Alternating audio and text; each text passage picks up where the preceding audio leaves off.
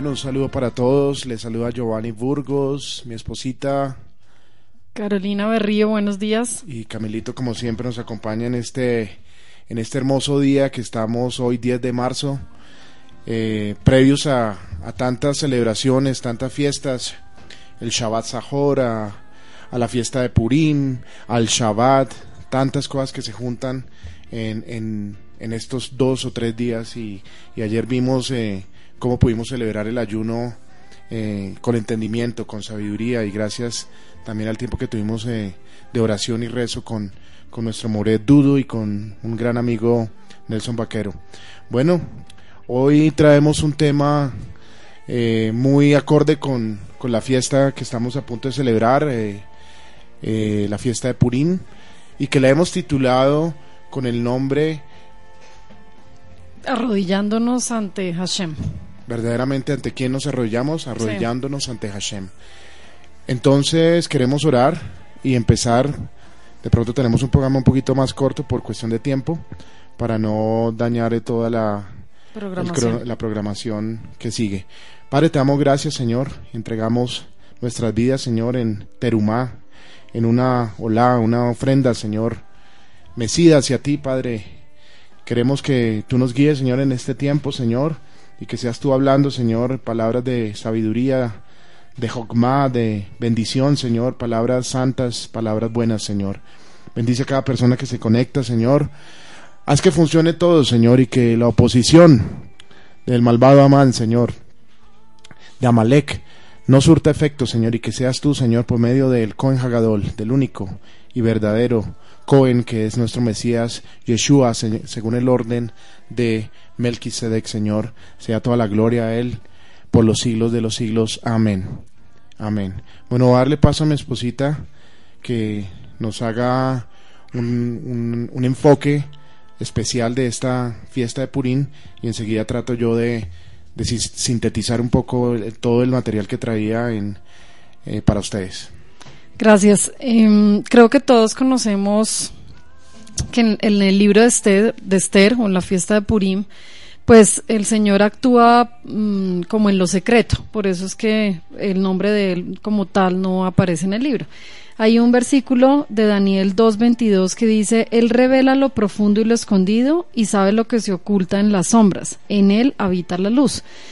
Entonces, mmm, yo pensaba, digamos, a traerlo a la actualidad.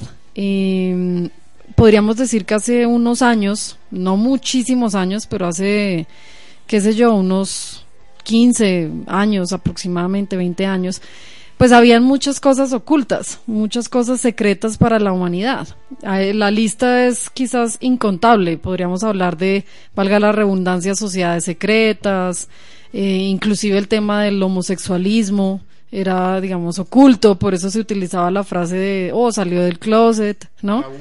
Era un tabú. Sí. Eh, cosas que, se pa que pasaban en, o que pasan en el Vaticano, eh, el consumo de drogas, en fin, la lista es interminable, interminable y, y, y, podríamos decir que hace unos años, 15, 20 años, esto era como oculto, ¿sí?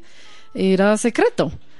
Eh, pero a medida que el Internet ha avanzado tanto, que las redes sociales se han eh, extendido, que prácticamente todos, todos nosotros tenemos acceso a, o estamos inscritos por lo menos en alguna red social, pues las cosas no han, ya, ya no son tan ocultas, ¿sí? Por supuesto que siguen habiendo cosas ocultas, pero igualmente, como hemos mencionado el versículo, un versículo varias veces que dice, clama a mí, yo te responderé cosas ocultas.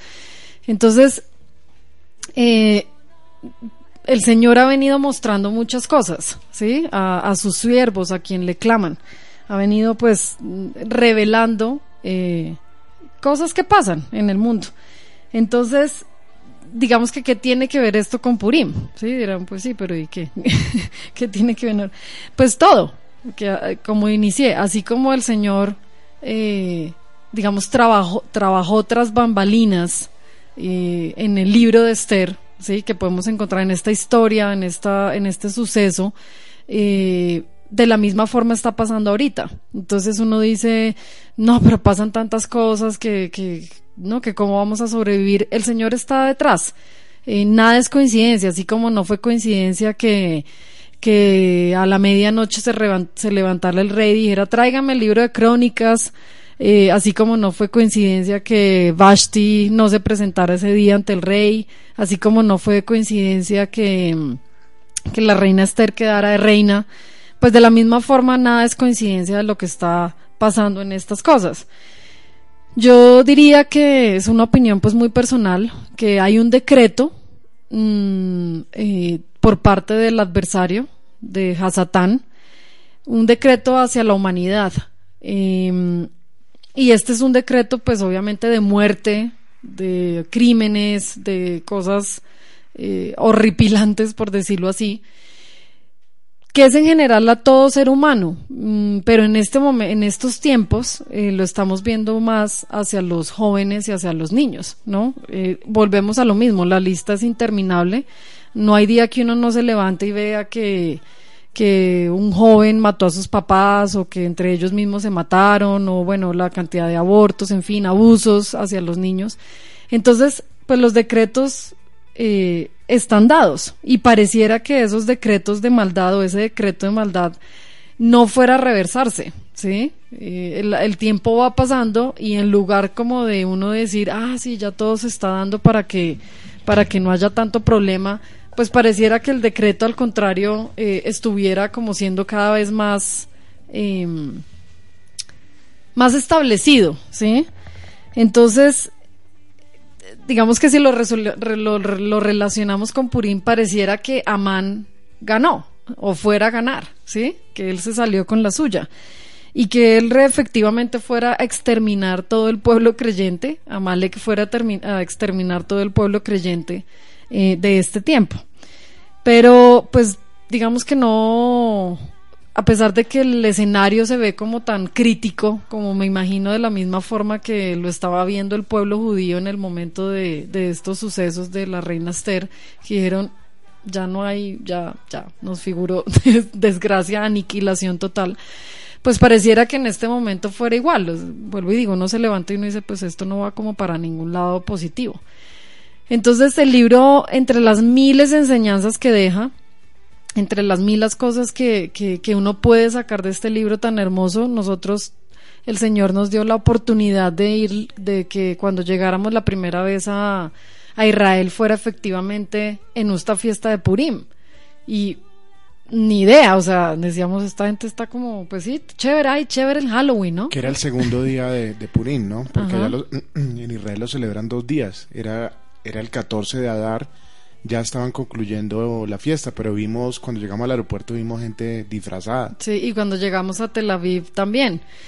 Entonces es, es muy bonito ver cómo, mm, digamos, tres años después, o tres fiestas después, hoy, eh, hoy, bueno, hoy no, este domingo siendo la tercera vez que el Señor nos da la oportunidad de celebrarla, eh, en esta ocasión para mí ha sido eh, hasta emocionante ver cómo pues uno entiende eh, realmente cada año mejor las fiestas. Entonces, eh, ¿a qué voy? A que mm, no se nos puede olvidar, a pesar de los decretos que cada persona tenga en su vida, que pareciera decretos de enfermedad, de falta de provisión, de ruina, de sí, de, de cosas civiles, leyes, en fin, pues no podemos olvidar que, que, que hay un decreto que sí o sí va a pasar y es el regreso de nuestro Mesías Yeshua, ¿sí? Y él quitará definitivamente ese decreto de muerte que ha puesto eh, el adversario sobre nuestra vida.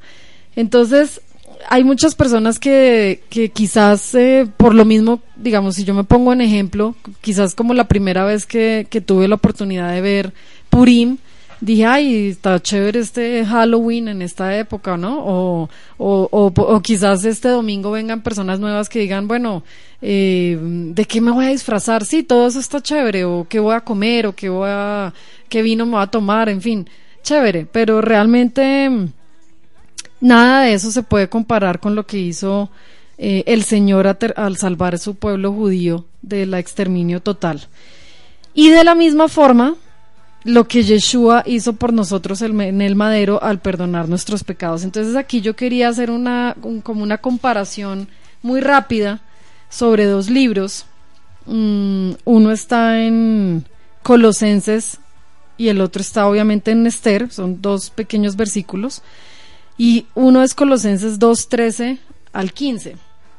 Lo voy a leer yo por cuestión de, tiempo. Dice, bueno, viene hablando sobre la, la real circuncisión en el corazón, eh, y acá dice, antes de recibir esa circuncisión ustedes estaban muertos en sus pecados. Sin embargo, Dios nos dio vida en unión con Mashiach al perdonarnos todos los pecados y anular la deuda que teníamos pendiente por los requisitos de la ley. Él anuló esa deuda que nos era adversa clavándola en la cruz. Desarmó a los poderes y a las potestades y por medio de, de Yeshua los humilló en público al exhibirlos en su desfile triunfal. Entonces, esto es una similitud que ustedes... ¿Por qué? Porque acá dice que lo... Eso es un, eso es un es una similitud de expresiones de textos que están en la Brija de Shah y están en la Tanakh.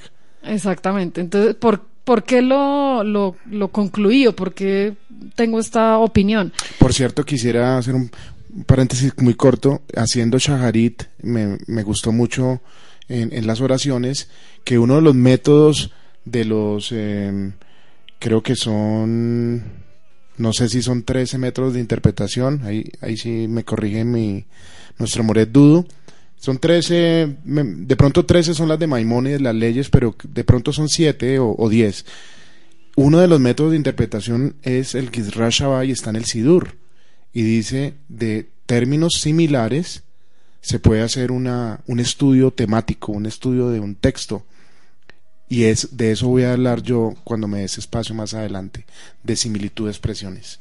Porque por eso hice la aclaración. Eso se dice Gizra Similitud de expresiones. Exacto, entonces acá eh, podemos encontrar algo, sí, una similitud de expresión en qué. Si ven en el versículo 14 nombra dos veces la palabra deuda. Deuda, si usted lo busca en, en el Strong, no, no, tengo el número acá, pero es dogma. Y dogma, mm, una de sus eh, eh, significados es decreto. ¿sí? Entonces, dice que él anuló, ¿quién? Yeshua, anuló la deuda que nos era adversa clavándola en la cruz, donde murió finalmente Amán, en un madero. ¿sí?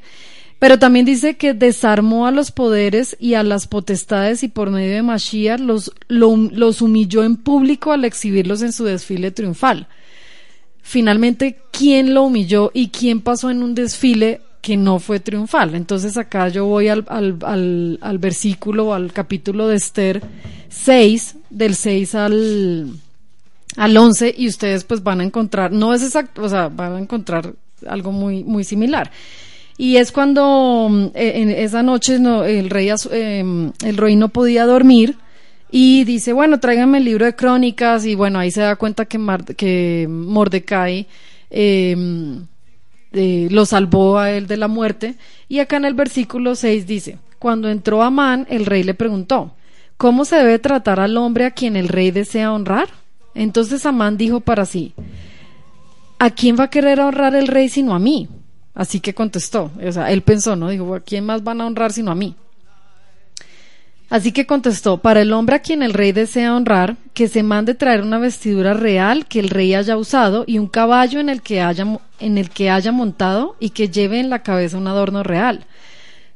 La vestidura y el caballo deberán entregarse a uno de los funcionarios más ilustres del rey para que vista al hombre a quien el rey desea honrar y que lo pase, pasee a caballo por las calles de la ciudad proclamando a su paso. Así se trata al hombre a quien el rey desea honrar. Ve de inmediato, le dijo el rey Amán, toma la vestidura del caballo tal como lo ha sugerido y haz eso mismo con Mardoqueo el judío que está sentado a la puerta del rey. No descuides ningún detalle de todo lo que has recomendado. Entonces, obviamente si, si debía, si debía pasearlo por un caballo, en un caballo, por las calles de la ciudad, pues esto fue público. Sí, no iban a salir los dos únicamente y mientras todo el mundo estaba durmiendo.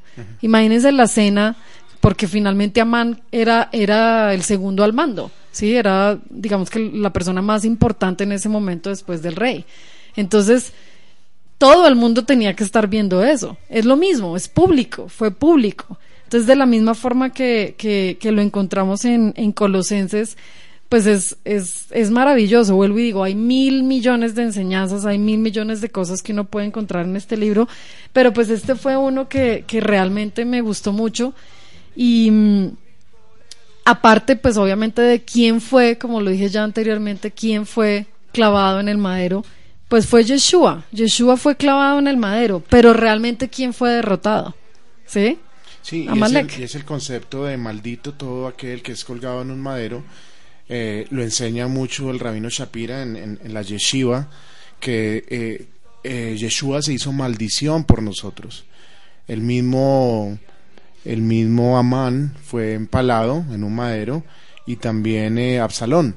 Absalón, digamos que haciendo un, un símil, una similitud, también fue, se enredó en, en, en un árbol, en un madero y fue, fue maldición. Obviamente, Yeshua, maldición para el pecado y la redención de nosotros. Muy diferente a, a, Amán y, a, Absalón. Así es.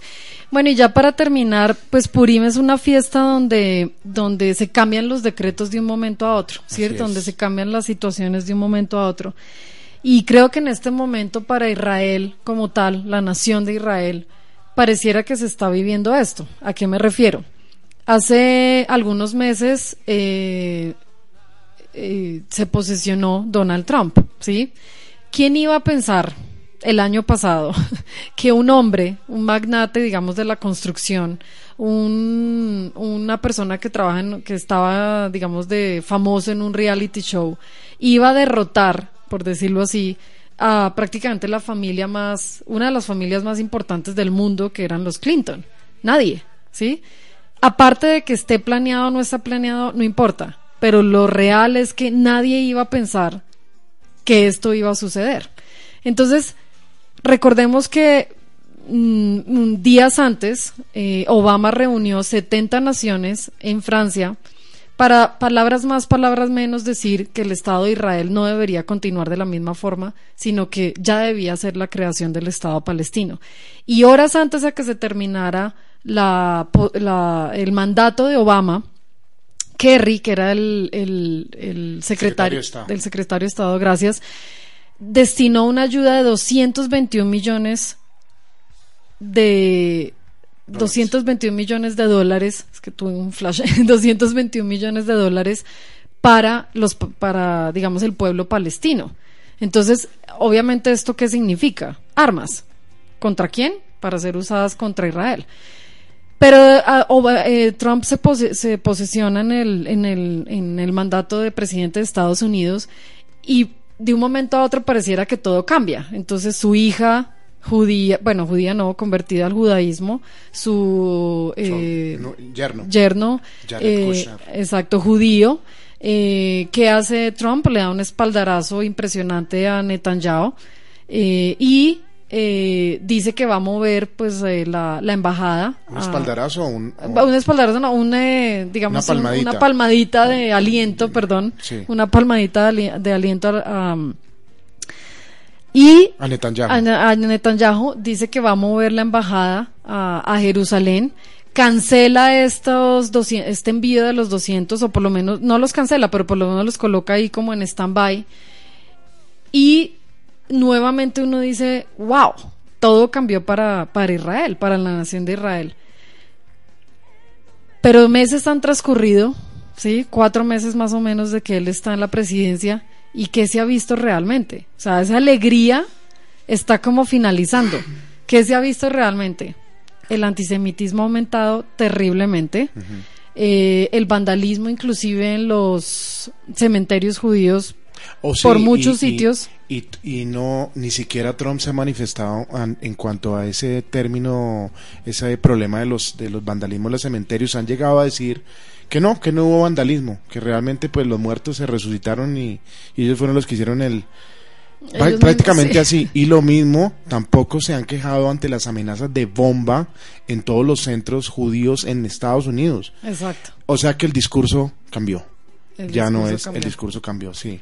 Totalmente. Eh, lo de BDS, que es una locura ahorita, está en un boom espectacular. Y ayer em, ya parece que van a desembolsar estos 221 millones de dólares. Entonces, el único, el único decreto real es el que Yeshua hizo por nosotros en el madero. Y eso me recuerda a mucha gente que, que, cuando, cuando hablamos acá sobre no todo lo que parece. Es que en Gematría, eh, el, 424 que dice Mashiach ben David, los rabinos lo, lo, lo, conectan con 212, que es algo malo para Israel. Entonces, cuando sumamos 2.12, por, lo multiplicamos por 2, los rabinos dicen, Trump va a ser el doble de mal. Y si hubiera sido Bernie Sanders, que era el otro candidato, el candidato judío, que sumaba 636, hubiera sido tres veces mayor. O sea que, eh, ya para resumir esto de Trump, eh, Trump lo colocó el señor allí, por eso de unas señales y unos números y se manifiesta de muchas maneras porque él trabaja tras bambalinas. Tras bambalinas, exactamente. Ese es prácticamente el escenario de, digamos que, de, Purim. Podría ser el escenario mismo de Purim. Eh, todo está orquestado directamente por Hashem. Así es. Y Trump es simplemente una pieza más en el cumplimiento profético de todo lo que va a suceder en el mundo. No es nada más. Si usted mira siempre hacia Hashem, se va a dar cuenta de que todo se tiene que cumplir. Y Trump es una ficha para que se cumplan ciertas cosas no es el hombre, no es el Mesías, no es el Salvador, no es la persona que todos creen. Va a engañar a muchos, eso sí, va a engañar a muchos porque posiblemente Trump se va a apoyar, es mi opinión personal, va a apoyar mucho a los cristianos y va a haber una división eh, severa entre musulmanes y cristianos La y va a atacar a los judíos. Es decir, eh, va a ser como la línea pro cristiana y, eh, y en contra también se va a ir el, el, el, este hombre que ese sí, pues, no sé ni cómo llamarlo, que se llama eh, el pontífice Bergoglio, que claramente se va a, a, voltear y va a empezar una cantidad, a decir una cantidad de barbaridades que ya está diciendo.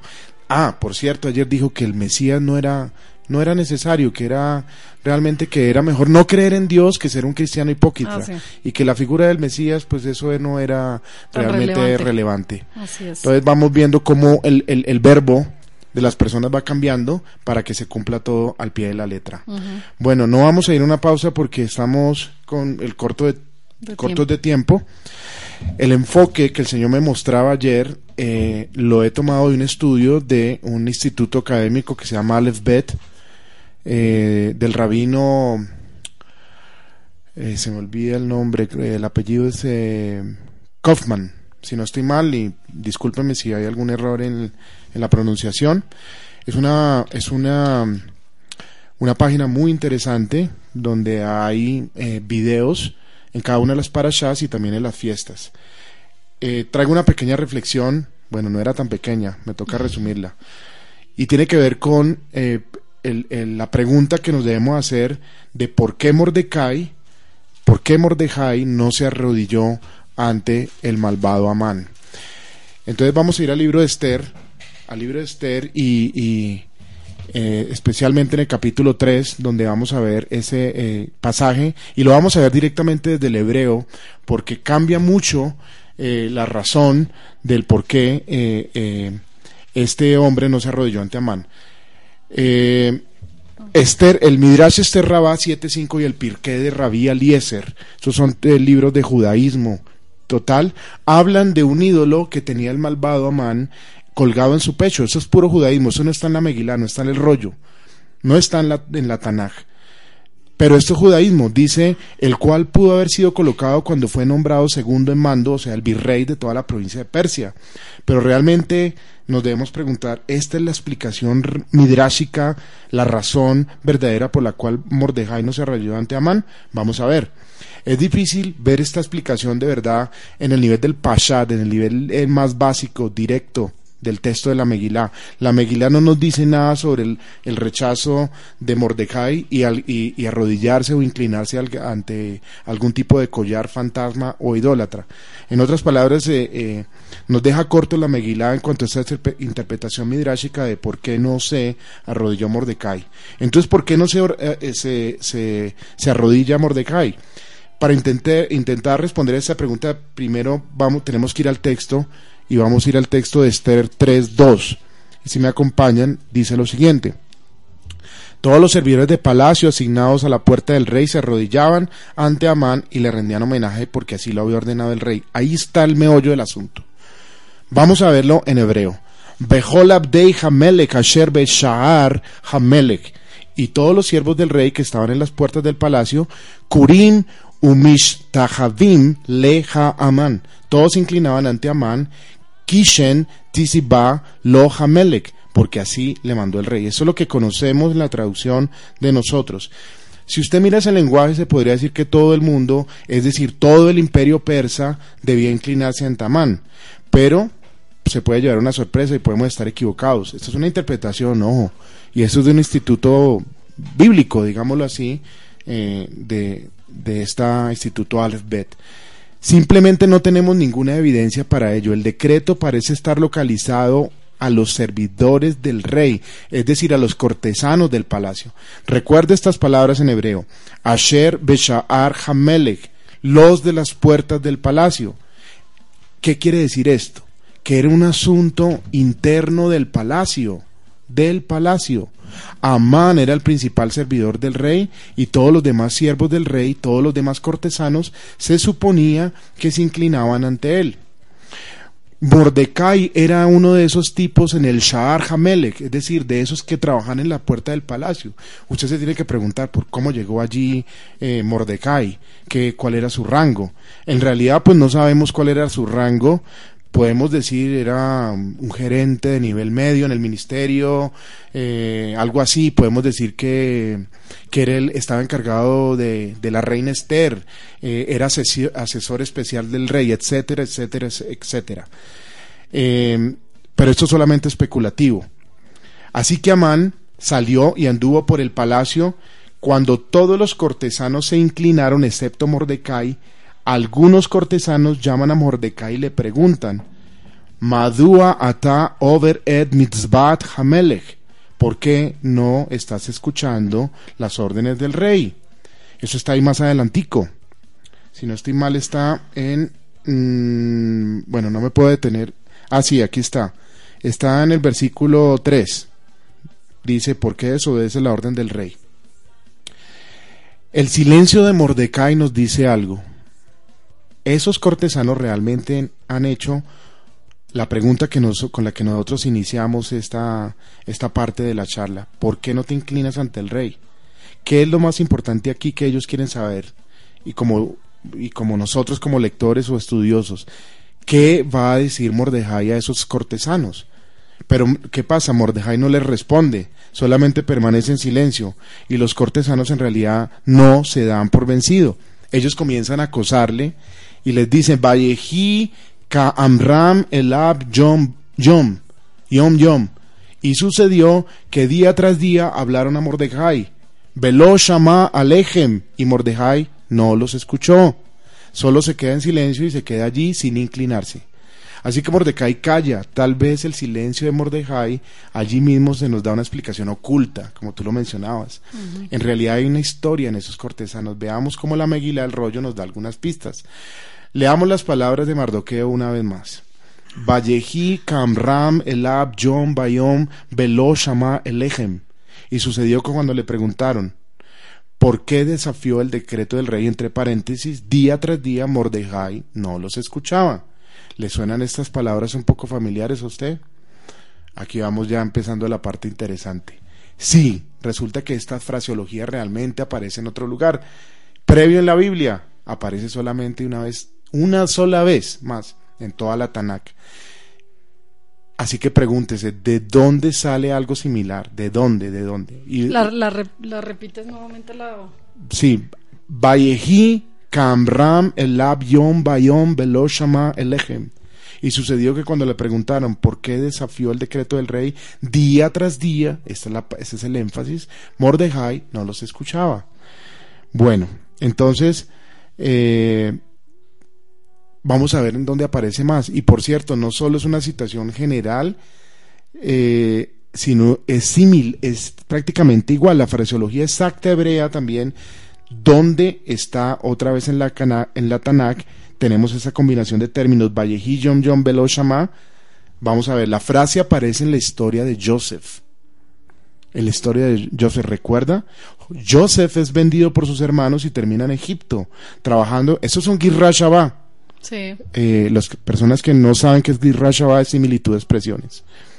Entonces Joseph es vendido por sus hermanos, termina en Egipto trabajando como siervo en la casa de Potifar. Allí tiene un buen negocio, él gana la confianza de su amo y finalmente tiene el reinado libre para administrar todo como él considere conveniente. Todo está funcionando muy bien hasta que un día se enfrenta a la mayor prueba de su vida. Un día cuando todos los demás hombres de la casa han dejado el terreno es abordado por quién? Por su por la esposa de Potifar que la llamaremos la esposa de Potifar. Intenta seducirlo. Él resiste sus avances, pero ella persiste y ella lo hacía día tras día.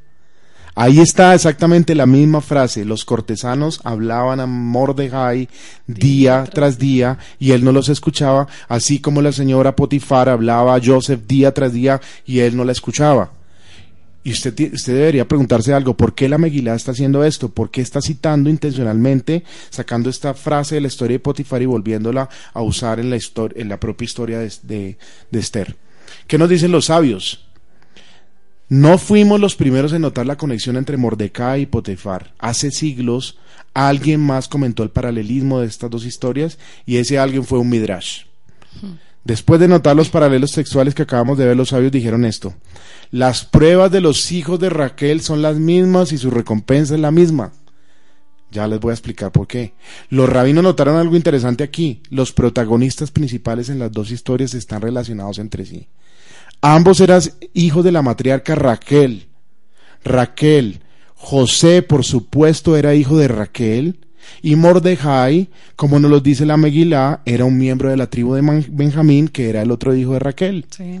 Así que los sabios dicen esto. Esos dos hijos de Raquel, José, y muchos siglos después Mordejai, se enfrentaron a desafíos idénticos. Nisan Shavé, su juicio, por así decirlo, era el mismo y su recompensa era la misma. Tanto Mordejai como Joseph se le dio el anillo del sello de ser del soberano más poderoso de su tiempo, digamos los segundos en mando. Sí. Pero su juicio fue el mismo. ¿Qué se supone que significa exactamente esto? No es que se diga que Mordejai estaba siendo seducido o cualquier cosa de la, de la forma en que Joseph fue. Pero de alguna manera la elección de Mordejai sobre si inclinarse o no ante Amán, los sabios dicen, en realidad fue solo una versión posterior de la elección de Joseph sobre si ser íntimo con la esposa de Potifar, sobre si debía ser a ver, para, para explicarlo de otra manera, realmente lo que, lo que, lo que le guardaba Joseph a, a, su amo era lealtad. Lo mismo que Mordejai a su, al, rey. su, al rey. Entonces, él veía a la esposa de, de, Potifar. de Potifar como lealtad a su amo y no podía hacer lo que ella le pedía. Eso es lo que están tratando de decir. Fue, digamos, en un nivel profundo el equivalente político de tomar la esposa eh, como si la hubiera tomado para sí mismo. ¿Sí me entiendes? Eh, deliberadamente. Era algo que pudo haber sido, que pudo haber sido seducido él y haberlo hecho, a tener la esposa de su amo.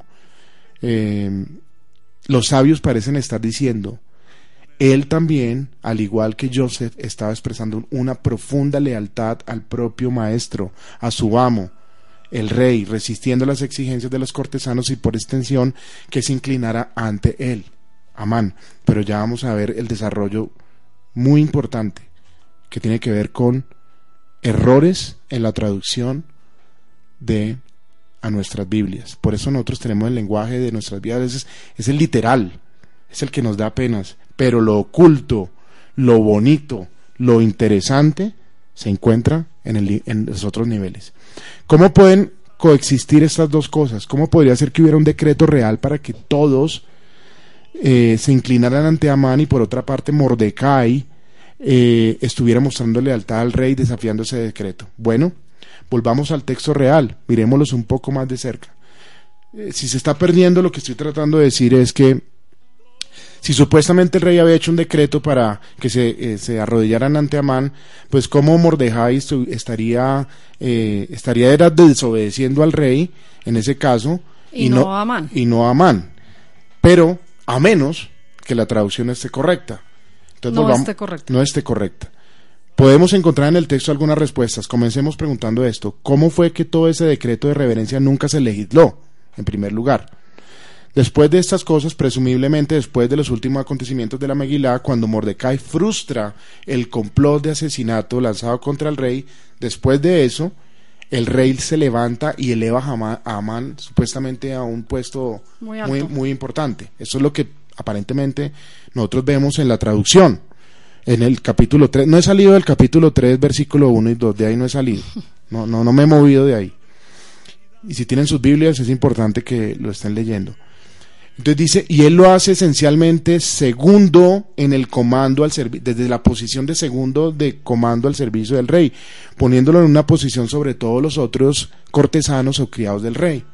Entonces, ¿qué sucede después? De repente, en ese momento, todos los sirvientes del rey en los patios del palacio, dice, todos comenzaron a inclinarse ante Amán, porque así lo ordenó el rey. Eso es lo como lo conocemos. Detengámonos allí por un segundo, porque hay un pequeño problema en el último verso en realidad tiene que ver con un pronombre que está equivocado. Lea otra vez la oración y pregúntese, cuando el rey ordenó que todos los siervos del rey se inclinaran ante Amán, ¿a quién mandó el rey? Usted se podría imaginar, ah, no, él mandó a todos los siervos del rey, a los cortesanos, porque ahí lo dice, ¿cierto? Sí. Quiero decir que eso sería lógico, eso sería lo lógico. Pero eso no es lo que dice el versículo. El texto de la Megilá, de la Megilá traducido literalmente dice, Ziva lo Hamelech. Por esto el rey le ordenó a él. Es un pronombre singular. Aquí está la pregunta, ¿y quién es él? No, no parece que puedan ser los siervos del rey porque es un montón de gente. y, una sola persona. y lo, lo es un pronombre singular, indica que el rey está hablando con una persona en singular.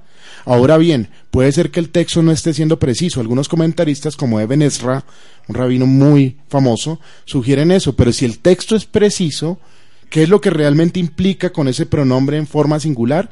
La única persona en particular que el rey podría haber ordenado acerca de esto habría sido el mismo Amán. Así que tendrías que leer el versículo de esta manera. Ojo a esto. Todos los siervos del rey se inclinaban ante Amán porque así él lo había ordenado. ¿Quién? Amán. Ah, Amán. Amán. ¿Va, cogiendo lo que le estoy diciendo? Sí. Amán se está tomando atribuciones de una, conversa de una conversación que sacó de fuera de contexto privada que la Meguila no la, no la, no la tiene en récord, pero que se atribuyó. Y vamos a ver el desarrollo, ojalá me dé el tiempo. Eh, al, el invitado a las 11 eh, se demore un poquito más.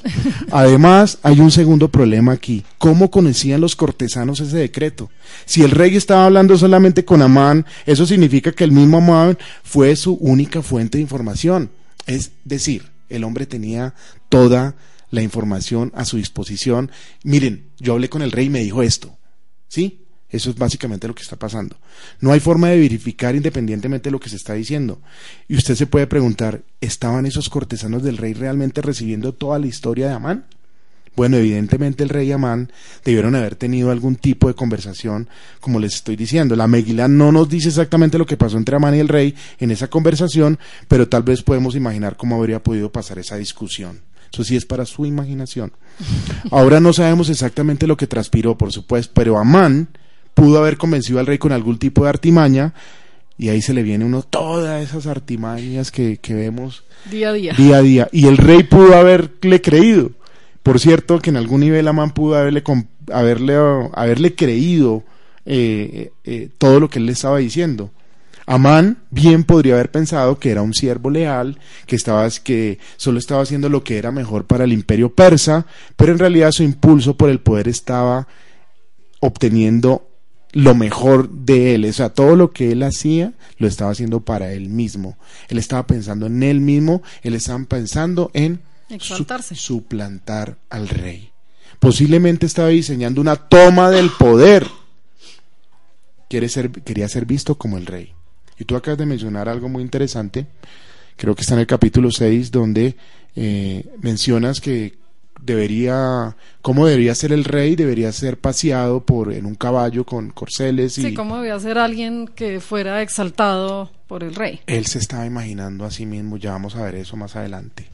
Y esto parece un buen momento para recordar el Midrash acerca del ídolo con el que arrancamos esta charla alrededor del cuello de Amán. Bien puede ser que esto es lo que está hablando los sabios cuando mencionaron ese ídolo. Porque hablemos un poco de los orígenes de la idolatría. La idolatría nos dice Rambam Maimónides que tuvo su comienzo cuando la gente empezó a cometer un error, un error comprensible pero catastrófico, que, era lo que, era realmente la, idolatría. Dios, ellos pensaban, era un abstracto, era muy difícil eh, mostrar honor y, y deferencia a un ser abstracto. Entonces, ¿qué hicieron? ¿Cómo pueden mejor mostrar un mejor honor hacia un Dios abstracto? La gente comenzó a pensar al honrar a sus siervos, al sol. Era una fuerza muy poderosa creada por Dios. Si me inclinaba ante el sol, ¿no sería una buena manera de honrar al creador del sol? Ahí entraban ya en panteísmo. Adoren a todo, todo lo que lo quiso el creador. Entonces adoran a las cosas. Pues es como lo mismo ahorita, es adorar a al pastor o a adorar al papa. Totalmente, es lo mismo. La idolatría se degeneró y finalmente la gente comenzó a adorar al sol como poder supremo y eventualmente se olvidó completamente de Dios. Pero la idolatría comenzó con la idea de equivocada de que usted puede inclinarse ante el siervo. Y bueno, ese es el argumento esencial de Amán aquí. Inclinarse ante él, el gran segundo al mando del rey, era muy bueno para la corona. De una manera profunda, lo que Amán estaba haciendo no era más que el equivalente político de la idolatría. Él es el segundo en el cargo que está tratando de ser tratado como el rey. Unos cuantos capítulos más adelante en la Megilá, cuando el rey experimenta un terrible insomnio, el rey se dirige a Amán y le hace una pregunta inocente. ¿Qué debe hacer el hombre? Ahí está lo que, lo que, lo que te estaba mencionando. ¿Qué debe hacer con el hombre al que el, el rey quiere honrar? Dice, y todos sabemos la respuesta de Amán. Amán dijo a sí mismo, ¿a quién querría el rey honrar más que a mí? Wow, se exaltó. Entonces Amán dijo al rey, para el hombre que el rey desea honrar y, el, y él se pone como con los ojos iluminados y continúa para dar esta descripción casi maníaca. Es decir, se, no, pues le llegó el momento. Le brillaron los ojos. le llegó el casi maníaca de lo que debe hacer a este hombre. Él dice, y que el hombre a quien el rey desea honrar sea vestido y desfilado en el caballo por la plaza de la ciudad y un pregonero debe ir delante de él. Esto es lo que se hace para que el hombre que el rey desea honrar. Los deseos de Amán lo alcanzan completamente. Su impulso por el poder para ser visto como el rey se hace completamente transparente. La palabra rey o reino aparece no menos de siete veces en el discurso de Amán. Todo es rey, rey, rey, rey, rey, rey, rey. Pregúntate, ¿sabes exactamente lo que Amán quiere aquí? Piensa que ese tipo que está siendo conducido por las calles va a ser él, eso era lo que él pensaba. Y sabes desde un balcón, desde un tercer piso, allá afuera en la calle, cómo se ve a alguien cuando pasea por las calles a caballo del rey con vestiduras de túnica del rey. Parecen al rey. Eso es exactamente lo que Amán quiere, quiere ser vestido como el rey. Así que el argumento en algún nivel jamás, en algún nivel jamás siempre había ido tras esto. ¿Cómo surge entonces la reverencia en el capítulo 3? Es que ya vamos a, con eso toca cerrar esa idea. Evidentemente Amán había sacado una concesión del rey Ahasverosh en una conversación privada. Debe de haber sido un poco incómodo cuando Amán le plantea la idea de que todo el mundo debería inclinarse ante mí, señor. El rey quizás percibiendo esa torpeza va con él hasta cierto punto. Claro, todo el mundo debe inclinarse ante usted, Amán le dice. Espléndido esa idea. Uf, buenísimo. ¿Sabes? En una conversación privada está dispuesto a lanzar a Man ese hueso. Dice, o sea, como que el rey dice, ay, con, ay tirémosle ese huesito a este, a este chino. Pero eso es todo. Este eso es todo. Eso es todo lo que el rey estaba haciendo. Una conversación privada no hace un decreto. Recuerde el rey diciendo, nunca legisló ese decreto a su corte, lo dijimos al principio. Hay una razón para eso. Lo que el rey dijo nunca tuvo la intención de, convertirse en ley o en decreto. Hay un viejo refrán que dice, no todo lo que piensas deberías decir, no todo lo que dices deberías escribir, no todo lo que escribes deberías publicar.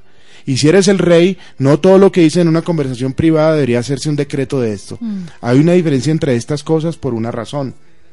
Amán, sin embargo, lo toma por hecho. Se va a decirle a los, a los cortesanos, nunca creerás lo que el rey me dijo anoche. Ustedes todos tienen orden de inclinarse ante mí. Imagínense eso. Las cosas se invierten. Parece que hay un decreto real que todos deben inclinarse ante Amán y, y, que desafiar el decreto es desafiar al rey. En realidad, sin embargo, bien podría ser que lo, es lo contrario. Desafiar el decreto es lo que es necesario para defender qué fue lo que hizo Mordejai.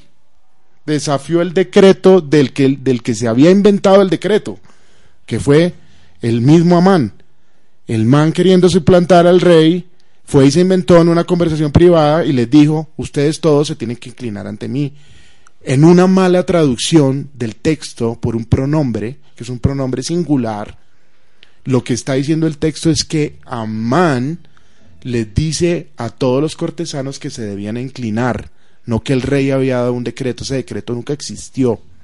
Es lo mismo que Satanás. Él, él cree que todo el mundo debe inclinarse y por eso le dice a Yeshua que si se inclina ante él, él le entregará todos los reinos de la tierra. Así es, correctamente. La misma. Así que volviendo, es increíble, o sea, uno encuentra, o sea, eh, así que volviendo a nuestro paralelo Potifar, todo ahora tiene mucho más sentido. En la historia de Joseph, Joseph tenía todo el poder y el privilegio que tenía Potifar.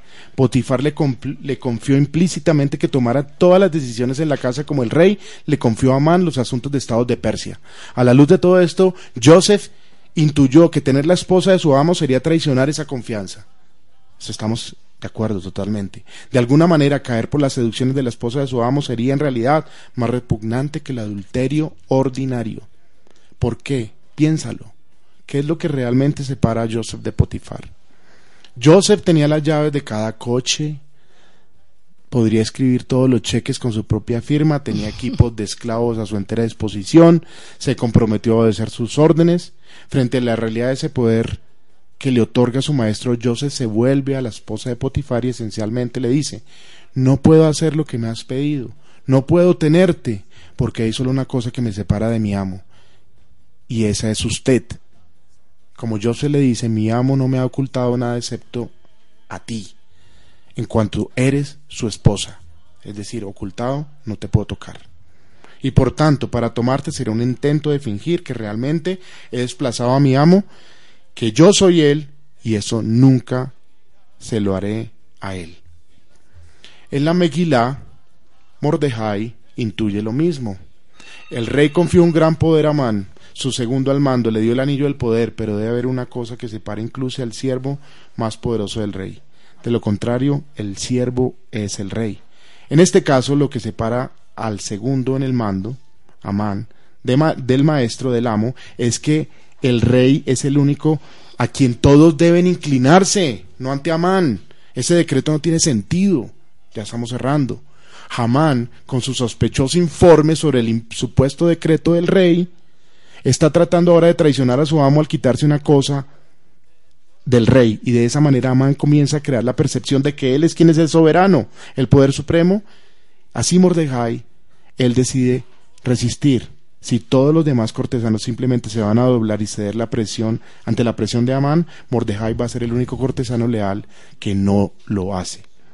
Va a ser una última lucha contra este usurpador de la corona. Bueno, mis amados, espero esta última parte de la suplantación. Lo que quería hacer realmente Amán era hacerse pasar por el rey. El rey nunca dio esa orden, ese decreto. Ojo, esto lo estoy diciendo yo, extractado de un instituto educativo que se llama Aleph Bet, lo cual tiene mucho sentido.